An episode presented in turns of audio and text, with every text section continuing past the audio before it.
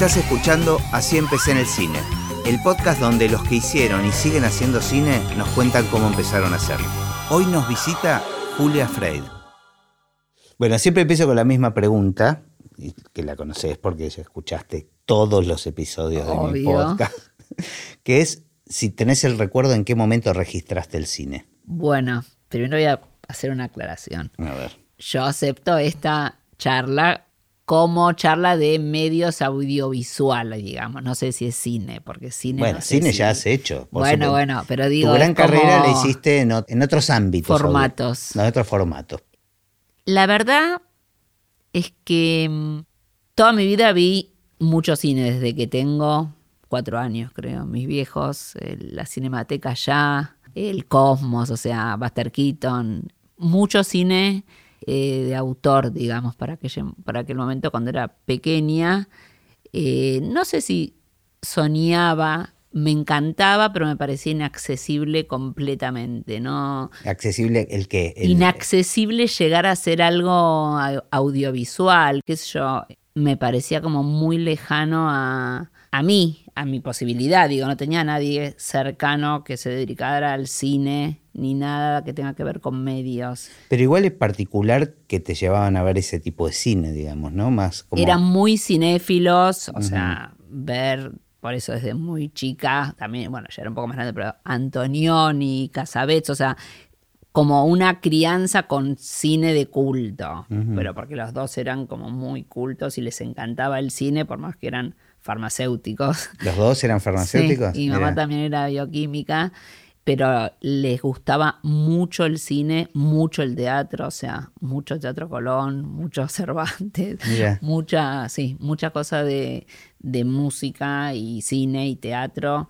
Y me fascinaba, me fascinaba. Mi papá alguna vez estudió cine y tenía una filmadora y filmaba, nos filmaba nosotros. Bueno, había algo así como con lo visual en mi casa. También estudió fotografía, qué sé yo. ¿Y en tu educación se estimulaba, digamos, algo relacionado con, con lo artístico? En mi educación, ¿en qué sentido? No, digo, hacías, te mandaban a estudiar música. Sí, por supuesto. Flauta, guitarra, colegio musicum, coro de la escuela. Claro. Sí, no, por supuesto que todo, lo, todo, todo. Excepto piano, que creo que realmente me llevaba muy mal.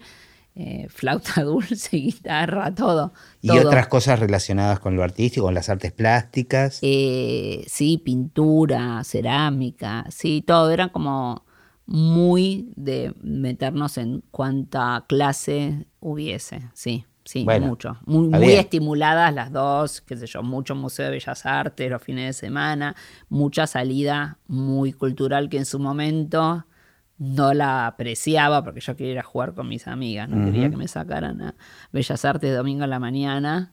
Pero bueno, la verdad que en mi casa se cultivó mucho de lo que hoy soy. En su momento, capaz uno no Sí, lo uno como cuando mira el mapa para atrás lo, lo Eh. entendés. Bueno, pero digo, tiene que ver con esto que decías que no te parecía algo accesible, pero de alguna manera estabas metiéndote en un mundo sí, artístico. además ellos eran muy amigos de, por ejemplo, Canela. Ajá. Entonces capaz venía a mi casa Canela. Después de la nieta de Baldomero Fernández Moreno, que es un escritor. Después Gainza, que era un músico. O sea, pasaba gente como, ¿Violeta Gaisa?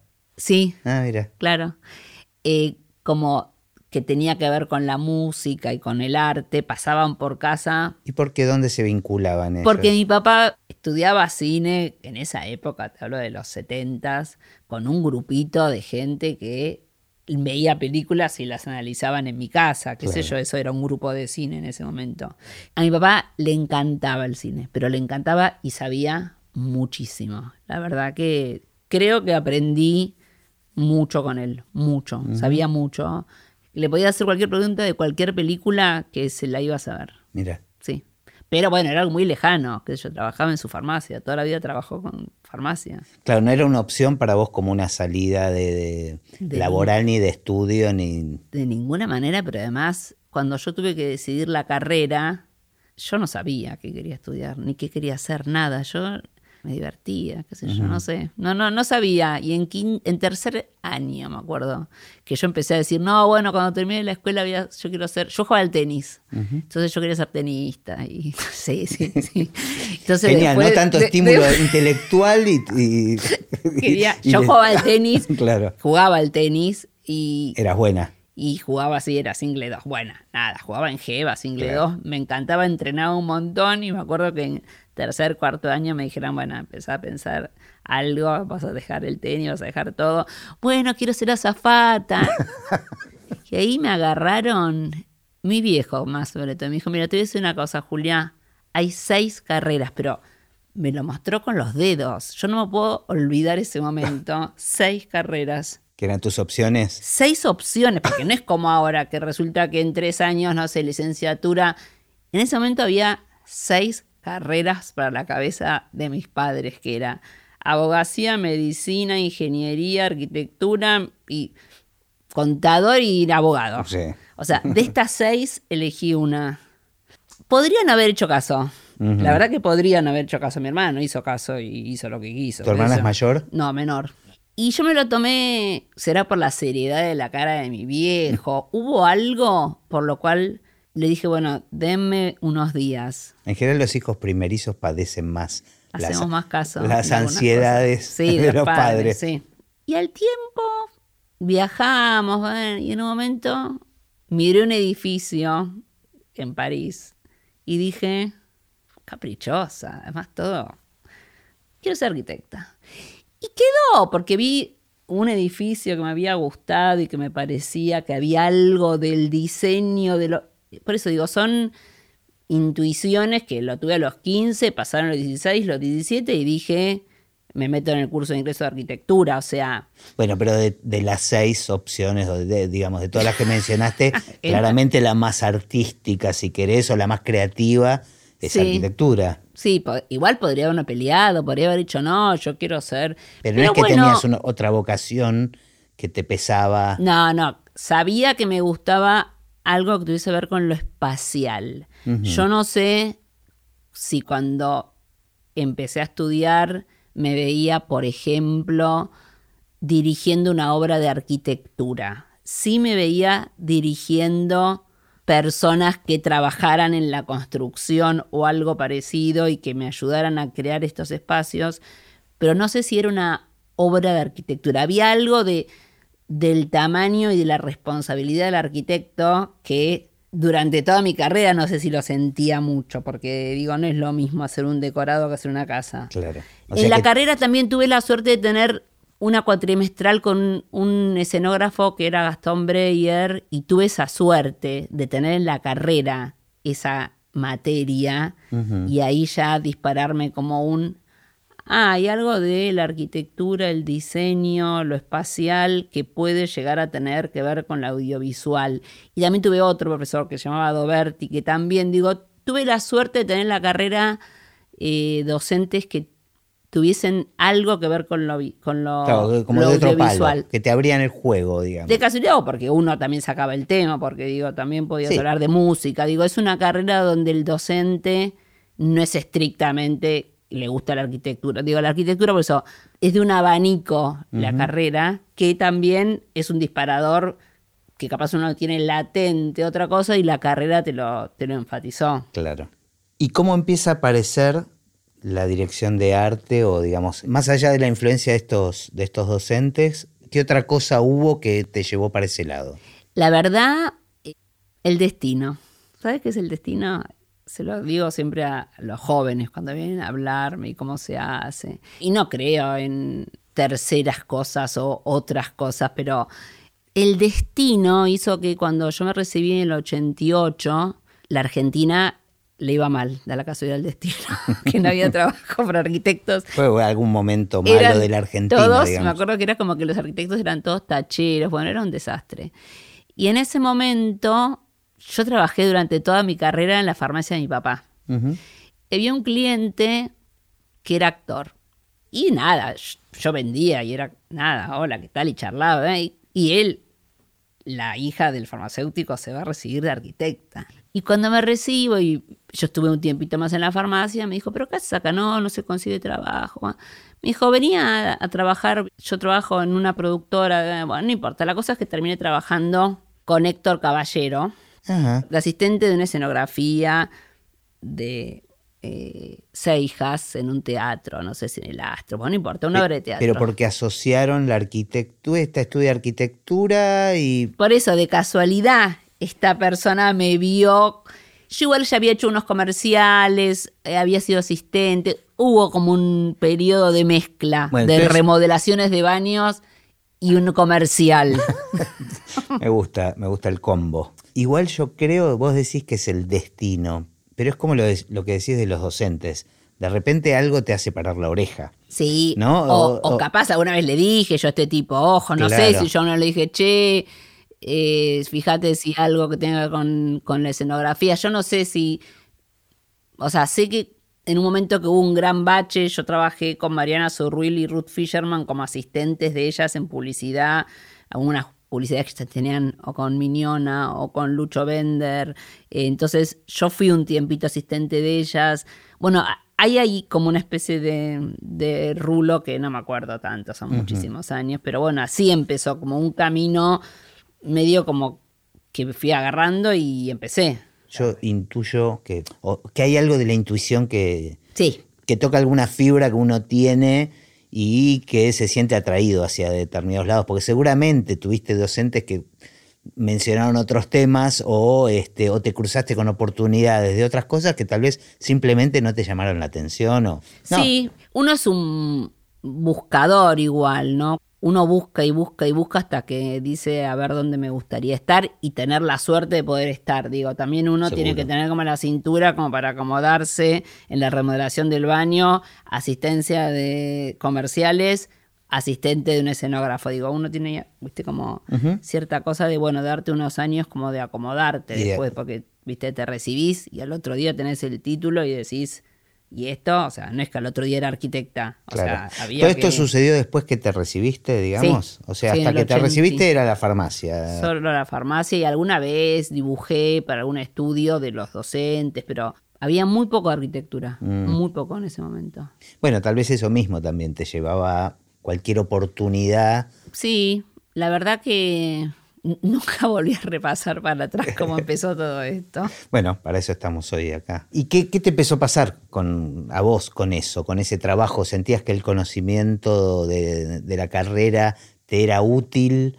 Y eh, sí, sí, porque empezaba a ver los decorados y yo sentía que podía diseñar eso que otros escenógrafos diseñaban y, y me sentía como que en un punto me era más sencillo esto, construir algo que después se iba a desarmar que algo que iba a durar para siempre. Como que si algún trasto más o menos no te gustó, lo corres. Que hecho, levantás una casa y si no te gustó la pared, un poquito no la corres. O sea, donde quedó, quedó. Y había algo del, de esto, del espacio y la imagen y... Y empezó, no, no sé cómo, qué sé yo, alguien me dio la oportunidad y empecé a dibujar. Primero me fue muy mal porque la arquitectura y la escenografía en cuanto al dibujo en ese momento era muy distinto porque los decorados eran de tres paredes, sin techo, o sea, yo dibujaba como si fuese una casa, como los decorados que dibujo hoy, pero en ese momento era tele, eran tres paredes y la cuarta era la cámara y el techo eran los faroles, o sea, el tipo no podía levantar la cámara más que esto porque se veía el techo. Claro. Entonces eh, era una manera de diseñar como muy de tele que es verdad que en eso, con los años, la tele se convierte en más arquitectura. Porque en ese momento era muy los decorados empiezan y los decorados empiezan a ser más reales. Claro, se pero bueno, tiene a más sofisticar, digamos. Tiene más dificultades grabar con cuatro paredes y corriendo, o sea, se corren ventanas, techos, no importa, pero digo, en ese momento era como grabar, grabar, grabar, grabar. Y en un momento como que se dieron cuenta que había que en general, ¿era teleficción lo que hacías o con qué empezaste? Ficción. Empecé con ficción, programas de estos diarios y entonces era diseñar muchos metros cuadrados y en, como que te diga que en un estudio cinco casas, entonces era muy complicado y a la vez para mí me era sencillo, entre comillas, ¿no? Por supuesto que no era sencillo, pero bueno, tenés un dominio del espacio que me parece que nos es fácil. Porque en general la gente que trabajaba en televisión haciendo escenografías no eran arquitectos, no era común. No, eh, bueno, había uno, creo que era Paradiso, o alguno de ellos que era arquitecto, pero después es como hoy, vienen capaz de las artes plásticas o de, digo, el director de arte viene como de muchos lugares y menos en tele. En tele yo creo que debo haber sido la segunda o tercera arquitecta en tele. Mira. Sí, es más, entraba y casi que me decían doctora, porque viste que me Claro.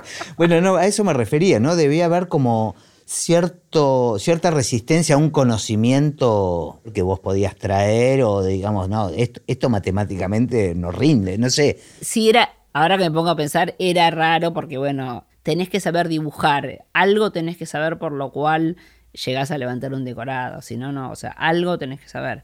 Pero entré, qué sé yo, miro para atrás y digo, la lucha que fue eso, Dios, cómo llegué acá luchando. Pero bueno, fue así, casualidad. ¿Y en qué momento o con qué proyecto, con qué programa sentiste, dijiste, ah, encontré mi carrera o mi lugar en el mundo, mi lugar laboral? Y yo creo que el primer proyecto que, que fue como una cosa espectacular fue Tumberos en el 2002 con Caetano, cuando yo ya venía trabajando con Sebastián Ortega en algunos proyectos de ficción y en el 2002 nos cuenta la historia de unos presos en la cárcel de Caseros, la ex cárcel de Garceros que se había cerrado hacía dos años y fuimos con Caetano y Ortega a la ex cárcel de Carceros en aquel 2002 y yo me acuerdo cuando me dijeron, bueno, esta es la locación, porque no era de hacer decorado, era iba a ser un unitario, en ese momento se llamaba unitario.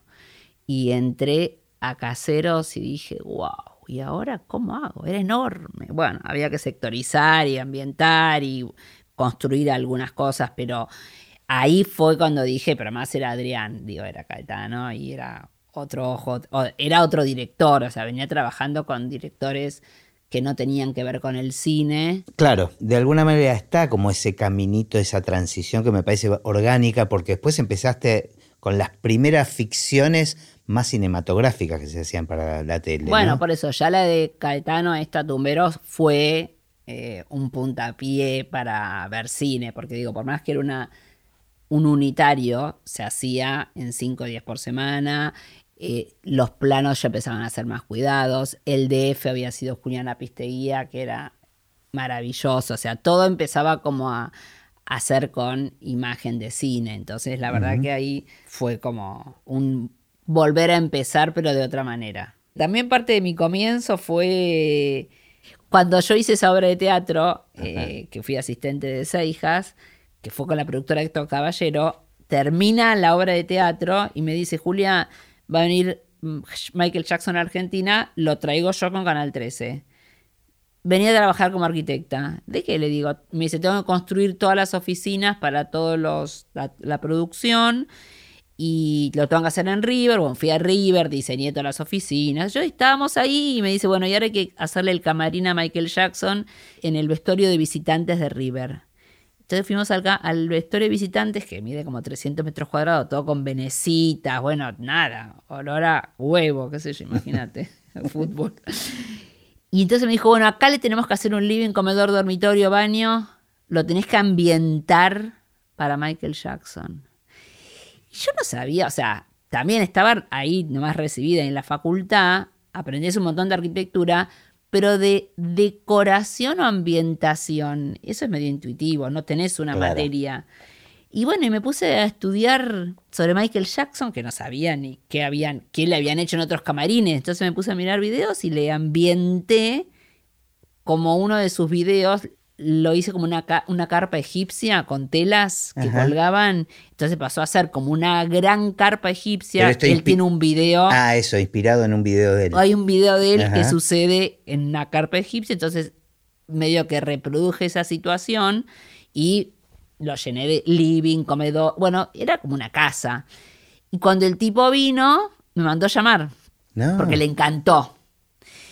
Y entonces me llamó, bueno, nos sacamos la famosa foto que nunca tuve, y en ese momento él seguía la gira mundial. Entonces, caballero, había tenido una reunión para que yo siguiese esa gira. Eh, esa gira no fue nunca más porque ahí fue donde de acá fue a Chile y tuvo todas las denuncias y se le cortó la carrera, ah, fue en el 93. Mira. Yo tenía todo ambientado espectacular, de repente me llega un baúl de dos metros por uno y me, dijeron, bueno, esto que traigamos acá hay que ponerlo en su camarín. Y abrí y eran por lo menos 150 peluches usados que los tuve que poner todos en, el, en, el, en un sillón espectacular que había conseguido. todos los Mickey, Pluto, todos los muñecos que te imagines. Está la foto, ¿eh? Qué miedo que me da lo que me estás contando. No, fue muy... Y él no daba notas, entonces como ese camarín había sido tan fotografiado, qué sé yo, me hicieron una nota de un canal de televisión. Esa nota, como Michael Jackson no daba notas, Marley me hace una nota a mí, imagínate. Y en ese momento el Diego ve con Claudia el camarín. Era un, e, e, encadenado de... un encadenado sin parar. El Diego parece que ve con Claudia ese camarín y dice, llama a esa chica. Un día yo llego a mi casa, contestador automático. Hola, soy Claudia Maradona. Mira, quería comunicarme con vos porque nos acabamos de comprar una casa y queremos remodelarla y, y decorarla con vos. Bueno, y así conocí a Maradona y así se van y Segurola. Ah, mirá. No la, no la tenía, ¿eh? Mirá que hemos compartido asados, ¿eh? No la tenía. Nada, tremendo. La, concatenación Caballero, Michael Jackson, Maradona, el, triangular es espectacular. Claro, yo te iba a, poner Julia Frey, directora de arte, pero te voy a poner la, la arquitecta de Michael Jackson. Y testigo encubierto.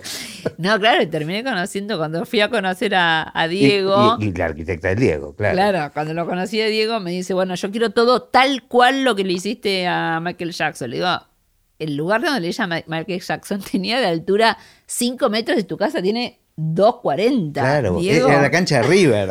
Claro, claro.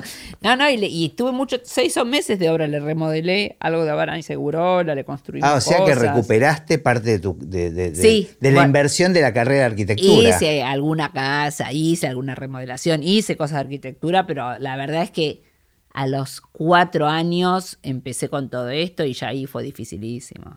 Ahora, yo siento como a veces la música o el sonido tiene la capacidad de, modificar una escena, ¿no? de, resignificarla, de darle cambiarle el sentido. Pero claro, lo mío es un trabajo post, o sea, se hace después que la escena está hecha. Entonces yo muchas veces mi trabajo tiene que ver con cierta compensación, digamos, ¿no? O sea, con, modificar algo este, que tal vez un director quiere llevarlo como para otro lado, un clima de una escena. Lo tuyo es al revés, hay que decidirlo antes, pero ¿cuánto sentís que, puede influenciar lo tuyo en una escena o en, un concepto? O sea, ¿qué tan importante sentís que es la dirección de arte en el cine o en, o en una ficción? Ese momento donde uno toma esa decisión que ya no tiene retorno es como tremendo cuando, sobre todo, bueno, en la película, también en Historia de un clan o en El Marginal también hay decisiones, pero que son en gran escala, porque uno arma un gran espacio donde después ya sabe que el personaje va a recorrerlo y entonces ya lo armás pensando en ese personaje. Ahora, cuando ya es el plano de ese personaje y está puesta la cámara y decís, bueno, yo para esta escena pensé un cuadro, una música, un objeto, un color, o sea, sobre todo por eso digo, en la peli El Ángel, al leer un guion y que ese guion estuviese como tan charlado y tan marcado, había escenas que una ya tenía la imagen en la cabeza. Y cuando llegaba esa escena, la adrenalina de poner en la cámara todo y que por favor se viera todo, es como, inclusive en algún momento le dije a Luis, espera un minuto porque si esto no lo pongo ya, no lo pongo nunca más. Y esas cosas son medio tremendas, porque esto, uno tenía esa imagen, la luz de una pintura, ¿eh? y la cámara está ahí, decís, habré puesto todo, me faltará algo, es tal cual lo soñé. Eh, digo, capaz si uno tiene más cancha, lo hace más relajada. Para mí, Es esas de estrés, escenas de esos momento momentos. donde ya está, que de- sin retorno. Sí, sobre todo, bueno, porque había, hay momentos, depende de qué proyecto, ¿no? Pero hay momentos que justo esa escena narra como lo más importante para uno de la historia, no sé si para los demás. Entonces, en ese momento o en esos varios momentos uno tiene como anotado que no puede faltar. y Bueno, pero me interesa, es el momento de la decisión de lo que querés narrar desde eh, la dirección de arte. Entiendo el vértigo que decís de este momento relacionado con lo mío. Yo tengo esa ventaja. Claro. O a veces desventaja, ¿eh? este, qué sé yo.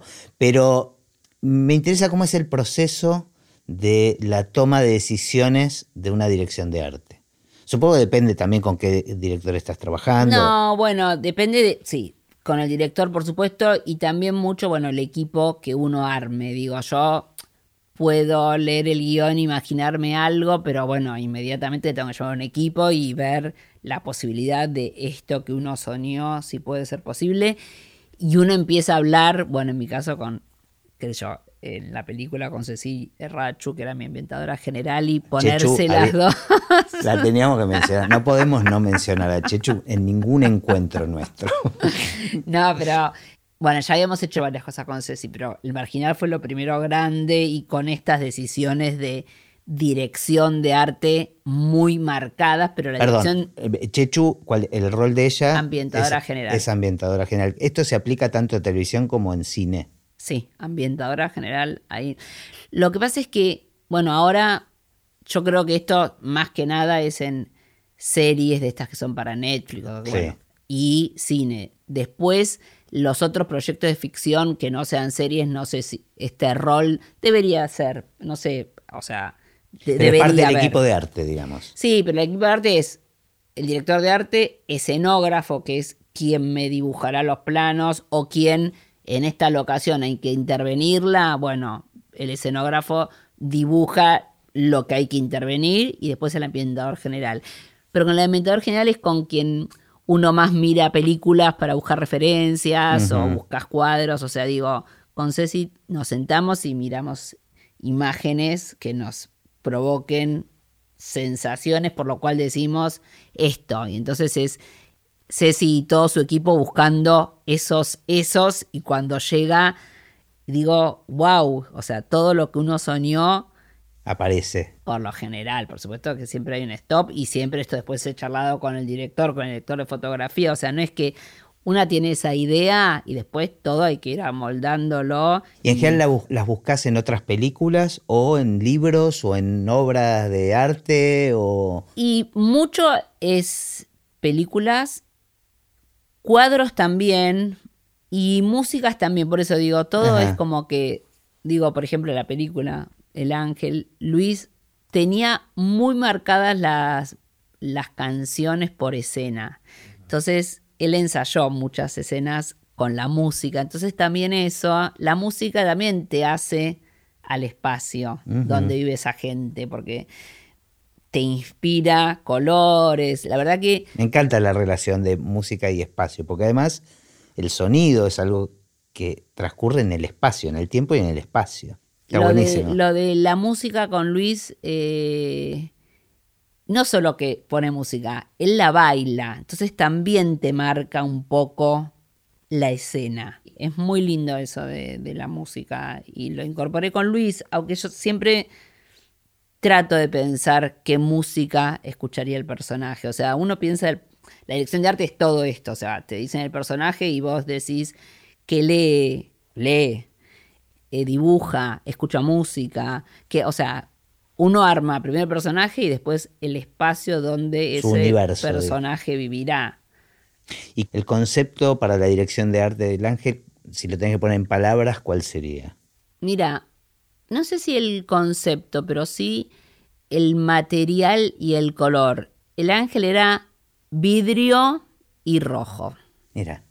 ¿Y por qué? ¿Cómo, Eh, ¿Cómo llegaste a eso? Y bueno, bastante tiene que ver con la muerte, ¿no? Como algo de qué, qué es lo que te provocaba la muerte. Y bueno, medio que vidrios y rojos.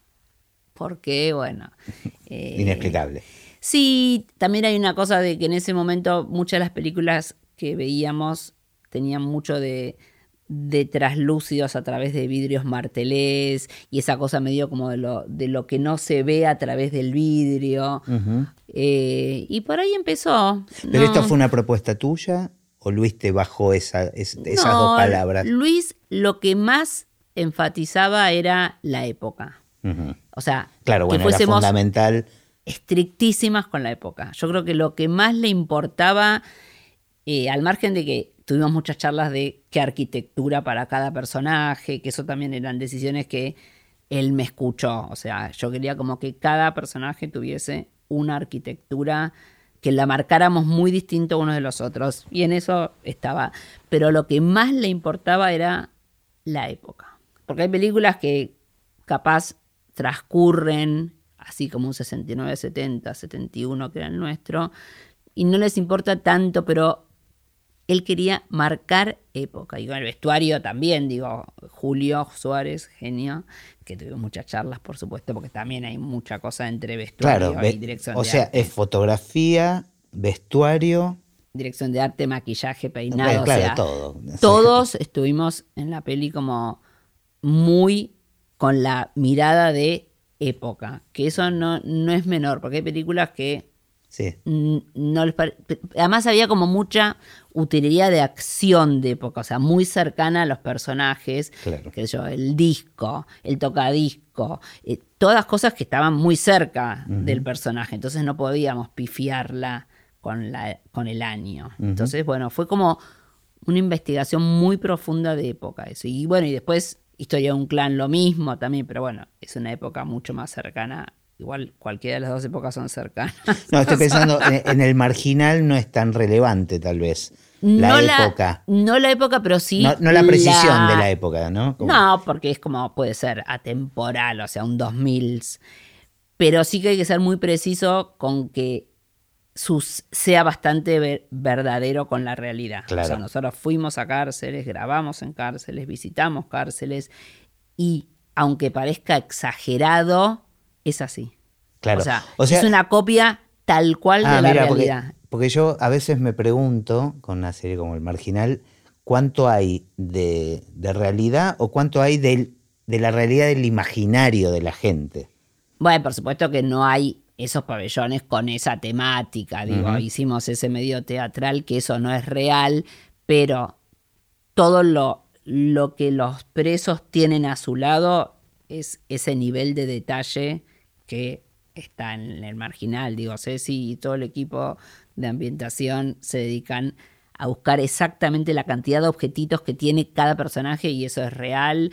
Y, o sea, la realidad es que si uno se pone a mirar documentales de cárceles de Latinoamérica, es idéntico. Lo que no hay es un pabellón como el de Rolly Serrano que tiene unos ángeles pentados y con unas telas, unas unos paños de pana color eh, bordó. No, no, vivían en un teatro. eso, tiene más que ver con el personaje. Sí, eso sí, que es como un poco, bueno, la ficción. Pero después, todo lo demás que uno ve está bien, bueno, capaz el patio y la, la, ocupación de estas casitas que es la villa, no es que tienen esas casitas, pero ocupación existe ya en los patios, en cárceles, dimos acá en Devoto, fuimos a ver Devoto y ya había iglúes ocupando el patio, o sea que no es tan alejado de la realidad. Por supuesto que es ficción y que la imagen es verdadera, digo, ahí también nos guiamos de la realidad. Nos, está quedando un poco afuera el teatro. Pero bueno, el teatro apareció y desapareció en mi vida. Hice dos obras de teatro. La primera en el año 96 con Alberto Ure en el Teatro Cervantes, en familia de Florencio Sánchez, un delirio espectacular con Humberto Tortonese, Estela Moli, César Bertrán, bueno, un elenco de locos y una escenografía completamente eh, surrealista. Era increíble, la verdad que yo recién empezaba y era como muy pichona y no la pasé tan bien. Y el teatro es otra cosa, digo, me encanta, tendría que estudiar mucho más, porque espacialmente hay que saber mucho, pero mucho de, de, alturas, qué sé yo, de luz, de profundidad, digo, con la cámara la tengo más clara, porque mi ojo ya es de cámara. Claro. Esta obra de teatro, que era Happyland en el San Martín, Alfredo Arias me llama porque vio el ángel. Y quería algo más cinematográfico o audiovisual para su decorado. Mm. O sea, acá aplicaba tu ojo más cinematográfico. Él quería como que fuese algo que visualmente empatara con algo que tuviese que ver con la pantalla. Y por eso le propongo utilizar un material que es policarbonato alveolar, que es un acrílico, digamos, traslúcido, y que el efecto que hace cuando pasan los personajes es un poco como de puede dar como una pantalla, porque ocupa todo el ancho del escenario, entonces es como que los actores posan por atrás y hace un efecto que podría o que a él le convenció que eso era cinematográfico, qué sé yo, y con la luz, por supuesto, ¿no? Como que es una mezcla de, de cosas, pero también fue el destino, digo, que Alfredo Arias, que vive en París, resulta que el que hizo el afiche en España del Ángel, que es Juan Gatti, le dijo, fíjate en la directora de arte de la película El Ángel, y en la mira, o sea, digo, es una cadena que por eso digo. Bueno, pero siempre en la vida son esas cadenas, de alguna manera. Sí, yo nunca, o sea, toda la vida quise trabajar con Alfredo Arias y nunca hubiera levantado el teléfono y le he dicho, hola Alfredo Arias. Por eso digo que el día que me dicen que me va a llamar, dije, ¿cómo puede ser? Vivo en París, no tengo. Y bueno, y así fue, y fue maravilloso, la verdad que fue como solo entrar al San Martín a trabajar ya era como un lujo en vida, hermoso. Pensando en, el peso que tiene la dirección de arte en una película o en una serie, ¿te pasa viendo otras películas o series de otros donde cosas que no te gustan o que te parecen una barbaridad o quiero tratar de que expliques un poco más la importancia de la dirección de arte en una película. Por eso digo el ejemplo de cosas que vos ves como fallidas o, y la veo sin parar, sobre todo en, decorados que me encantan, por ejemplo, una serie que me dijeron ahora que viera, que me encantan los decorados, pero me doy cuenta que la edición de arte es como cómo lucirse y no acompañar el relato. Creo que lo que más cuesta como director de arte, porque a uno como director de arte le gustan cosas, porque le gusta mostrar ciertos espacios, le gusta mostrar ciertos colores, le gusta mostrar lo que a uno le gusta. Pero me parece que lo más importante es cómo llevas esa dirección de arte acompañando al relato. Genial, eso es muy universal, es aplicado a la música, a la fotografía. El otro día estaba charlando con un director de cine amigo hablando del tema del peinado, por ejemplo, de, los peinadores, este, que pueden hacer unas cosas espectaculares, pero el tema es que sea en función del personaje y del relato, no que se luzca eso en sí mismo, ¿no? Es muy difícil igual. Por eso digo que el relato manda.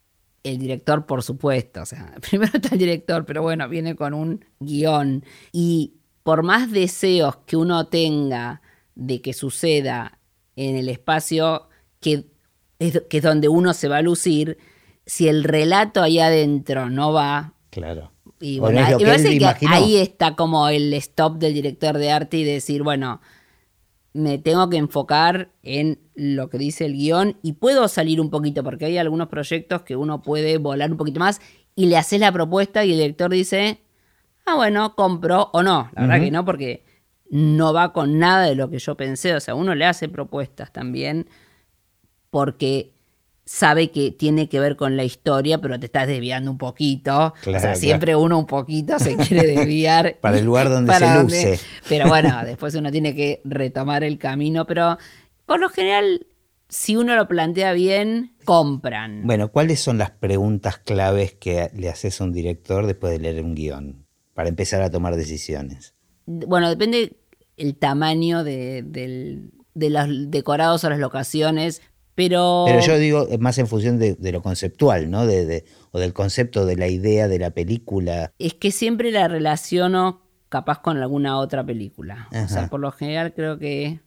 O mezclas de películas. Lo que pasa es que como hice tanta serie, es muy difícil unificar la dirección de arte de 13 capítulos en uno. O sea, está bien, hay un puntapié inicial que uno dice, bueno, quiero que este proyecto sea todo y, vas la línea, pero bueno, en el medio van sucediendo cosas que, que, te desvían un poco. Por eso digo que en la película fue distinto, porque es truc, es un monoblock, qué sé yo, o sea, bajas, bajas línea y de ahí no te moves. Hablando de Luis Ortega, ¿no? no, pero bueno, por eso digo que es muy difícil como conceptualizar, porque pienso en lo del teatro, y también es como tomar decisiones como muy fuertes y de ahí te agarrás y no te moves. Digo, cuando uno toma una decisión... Pero eso es consensuada. Sí, por supuesto. Pero por eso, ¿y qué, cuáles son las preguntas? ¿Por dónde pasan? ¿Por dónde le entras al director para tratar de entenderlo? Eh, bueno, primero hablamos de los personajes, o sea, siempre uno, bueno, ¿cómo te imaginaste que vive este? ¿Cómo te? Siempre te, cómo y yo también pregunto muchas veces, ¿qué música te imaginas que escuchas? O sea, esto, con, primero con el director, uno lee el guion y uno también puede decir, yo siento que este personaje vive de tal manera porque el libro no lo explicó y el director te puede decir, no, la verdad que no, vive de tal manera. Pero, qué sé yo, empiezas a buscar imágenes. No sé si tanto lo que uno habla como lo que uno ve. Mira, y le mostrás imágenes de lo que buscas al director. ah, uno hace como una especie de presentación. Bueno, tiene toda la lógica, es visual, ¿no? Claro, no, no sé si uno habla, de verdad que, no digo que no hable, pero me parece que es más imágenes y después, por lo general, vamos, ¿viste? Como que igualmente en muchos de los proyectos que hago yo está el productor artístico, que es Sebastián Ortega, que es capaz con quien en alguna serie, como es el marginal, primero tengo más charla. O sea, y él ya viene como con una imagen de cómo quiere que sea, entonces de acuerdo a ese personaje pensamos el mundo, pero él igual ya lo tiene bastante claro, me deja hablar y de momento dice, Ana, para, yo soñé otra cosa. Pero bueno, en el caso por eso de, de algunos proyectos de Sebastián, él ya tiene como lo artístico muy claro. Claro, además en televisión la figura del productor es más relevante, tal vez. En cuanto a lo artístico, sí. Después, nada, en, en, la peli no, digo, el, el productor, por supuesto que mira tu presentación y visualmente ve a dónde quieres ir y si no le parece, puede decir un no, pero bueno, digamos que por lo general es el director el que tiene la palabra final de la peli. Em, si tuvieses la posibilidad de decirle a alguien que recién empieza, ¿qué tips le dirías? Mira, esto lo tenés que saber esto te va a ser útil? Es que, mira, me pasa un montón, ¿eh? porque viene un montón a decirme cómo se hace lo que haces vos. En mi caso, estudiar arquitectura me salvó, porque me parece que para ser director de arte hay que saber mucho de muchas cosas, o sea, hay que saber mucho de pintura, mucho de arquitectura, libros, o sea, que en la carrera te recomiendan y libros que uno decide en la vida leer, fundamental saber dibujar. Me parece como que si uno es director de arte, no puede no tener un vínculo con un lápiz. No puede. Digo, ese espacio uno solo lo puede diseñar. No hace falta saber dibujar, ¿eh? Yo tampoco digo que sé dibujar. Pero uno tiene que poder conceptualizar con un lápiz y un papel ese espacio y después mostrar fotos y resulta que Rembrandt y resulta que leí, no sé, Manuel Puig, por decirte algo. Pero me parece que, que hay que tener em, muy claro lo que es el espacio, la espacialidad y por supuesto estudiar, o sea, historia de la arquitectura. Digo, para mí es fundamental la arquitectura. La verdad que eh, no concibo la dirección de arte sin la arquitectura. Ojo, debe haber algunos otros que no la conciben eh, si no sabes mucho de pintura, que yo también digo que hay que saber muchísimo de pintura y muchísimo de cine, muchísimo, muchísimo. Pero digo, ver cine no te hace director de arte. Un artesano, para ser artesano, tiene que haber aprendido con ciertas herramientas para ser artesano. Y esto es lo mismo, tenés que tener como ciertas herramientas como con un 10 para poder empezar a pensar que puedes hacer esto. Digo, sin proporción es muy difícil empezar a pensar en espacio. Por eso digo, primero que yo empecé como escenógrafa, entonces también eso es distinto. Digo, empecé siempre dibujando, dibujando, dibujando, pero me parece que para que el director de arte tenga ese concepto global, por más que sea un concepto artístico y que tenga que ver más con una sinfonía de, de cosas o de elementos, eso sinfónico sin el lápiz y el papel no sé si existe. No deja de llamarme la atención la invocación musical que tenés constantemente. Sí, fui criada, vuelvo a lo mismo, en una casa donde los domingos tenías a Mal Davis al palo, o a Ella Fitzgerald, o a Bach, o, música brasilera sin parar. Me, mucha, en mi casa hubo mucha, mucha música. A mí me encanta la música y, creo un poco en el espacio y las melodías, sé eh, en un pentagrama escribir música, o sea, eh, me parece que sí, que hay mucha relación entre los lo espacial y, lo además musical. Es, es, otro punto de conexión, o sea, recién acabas de llevar a lo visual la música. Y es que es, así, la partitura, para mí, claro, digo, o sea, hay que saber un poco de todo lo que tiene que ver con lo visual. El director de arte como que tiene como una misión que es equilibrar o desequilibrar la, la imagen. No importa, eso es una decisión, si la equilibras o la desequilibras. Pero para eso tenés que saber. Porque entonces te, cuelgo tres cosas y, y entonces se desbalancea y no es así. Ahora, viendo cómo relacionás los distintos rubros y la importancia que tienen unos con otros, ¿Qué te pasa después, por ejemplo, en, una película o una serie que trabajaste, cuando empiezan a jugar agentes exteriores como la música, como el sonido, que atentan tal vez contra lo que vos imaginaste? O sea, ¿cómo te llevas con eso? Con, el material que te encontrás después. No, por lo general, eh, muy bien. Por ejemplo, el musicalizador, que no es lo mismo de componer música, ¿eh? el musicalizador de los programas que yo hacía diarios, es una persona, se llama Elvio Gómez, con quien yo tengo mucho vínculo, mucho, porque sabe mucho de música y porque hay escenas que capaz la estábamos grabando y yo le mandé un mensaje, me imagino tal canción, pero porque tengo buen vínculo con él, también tengo buen vínculo con él, lo conozco del 2002, inclusive desde Tumberos también, porque un día entré y le dije, che, mostrame todo lo que tenés. Por eso digo, también uno. Bueno, por eso es como se, relaciona. claro. Por supuesto, por supuesto que uno se vincula con quien uno más afinidad tiene. Con el director de fotografía, por supuesto que también me vinculo un montón, pero no sé tanto.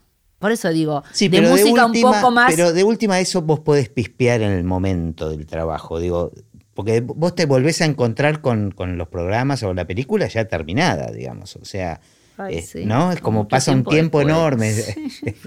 y es, ese impacto siempre, como yo siempre estoy en la última parte del proceso, a mí ese, ese salto no, no existe. No, no, es que además es tremendo porque pasó un montón de tiempo capaz desde el día ese hasta el día que lo veo o al aire o en la pantalla y digo yo estuve ahí, o sea, como es muy lejano. Además, en el medio puede haber habido varios proyectos.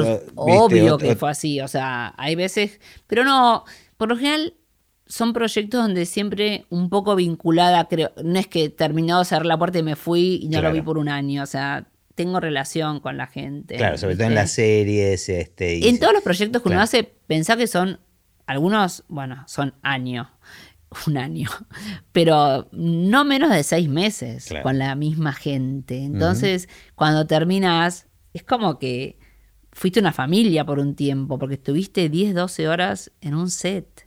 O bueno, buscando, pero digamos, es como que es parte de tu familia. Es muy...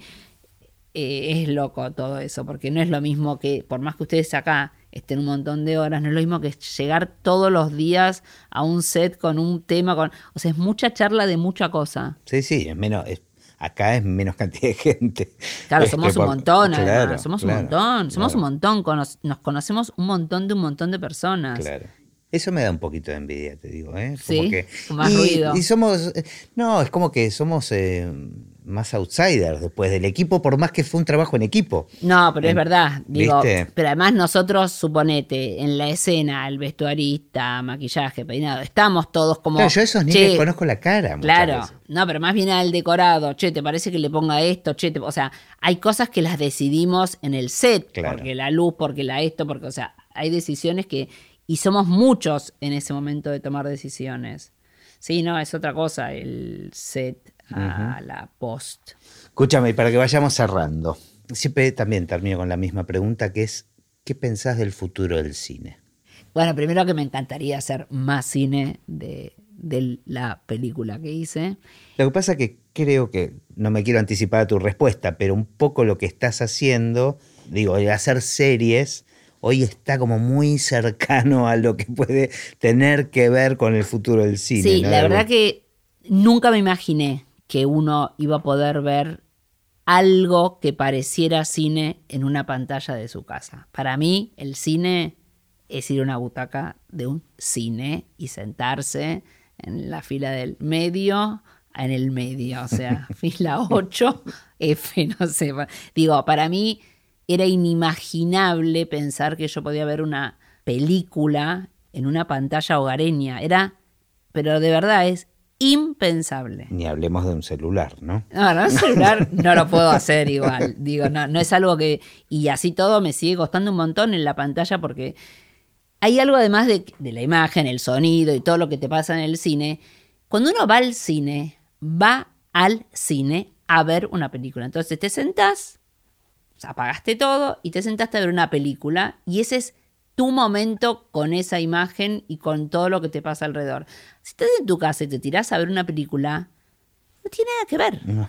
Es una, o sea, uno se predisponía a buscar la película para ver en el cine o estaba esperando que se estrenara la de Woody Allen para ir al cine. Entonces. Casi que había una preproducción. No, Para y además ansiedad de empezar a ver que en Estados Unidos ya se había estrenado o que en España ya se había estrenado la nueva de Almodóvar o que. Y estar esperando que llegue acá la italiana, la. Y de repente tener como una especie como de menú de opciones y podés ver todo en la tele, para mí es tristísimo. O sea, una cosa es lo que yo veo del futuro y otra cosa es mi deseo de lo que yo veo del futuro. El futuro lo veo bastante plataformico. o sea, veo que están, nos están invadiendo plataformas extraterrestres, extrañísimas, donde hay que poner en, unos aparatos llamados control remoto eh, letras y entonces uno resulta que ve una película y eso era ver cine. La verdad es que no es ver cine. Digo, está mal todo, pero bueno, no puedo ser tan absolutista, pero eh, en este espacio, en este momento, en este lugar, hablando con vos y haciéndome esta pregunta como tan puntual, es tristísimo. Es triste porque, porque desde que tengo uso de razón, desde mis cuatro años que me siento en un cine y de repente pensar en que el cine va a ser mi sillón o mi cama, es la muerte. La verdad que la muerte. Mm. Y me parece que mm, la historia es cíclica para mí, ¿no? Como que existe lo moderno porque existió lo antiguo. Entonces esto como que va girando y como que en, un momento, lo moderno cae por su propio peso y retoma lo antiguo. Entonces yo digo, capaz, o será una ilusión para, para no deprimirme tanto, me parece que en un momento vamos a volver a sentir esas ganas de ver cine y alguien se va a avivar de esto, porque esto lo manejan empresas o personas ajenas a nosotros. Y me pero, parece pero no desapareció todavía, digamos. No, pero bueno, pero digo, se estrenan películas en Netflix. ¿A quién se le ocurrió? O sea, estábamos todos esperando una película que se estrenara en Netflix. Y todos atentos a esa noche que se estrenara en Netflix, en un, además, esto que voy a decir sí tiene que ver conmigo.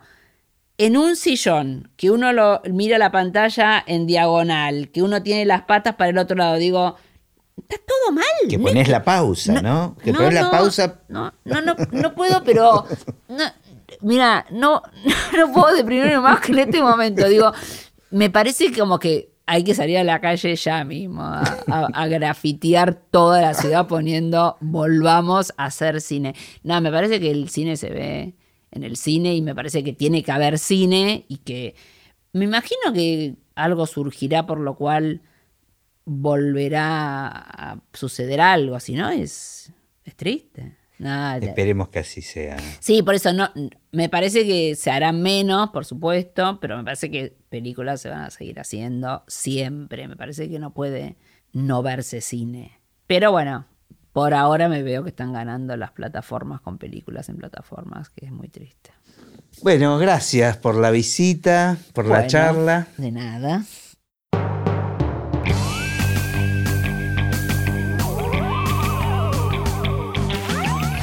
Y así terminó esta conversación de Así empecé en el cine. Mi nombre es Gustavo Pomeranek y espero que la hayan disfrutado al menos un poco de todo lo que disfruté yo.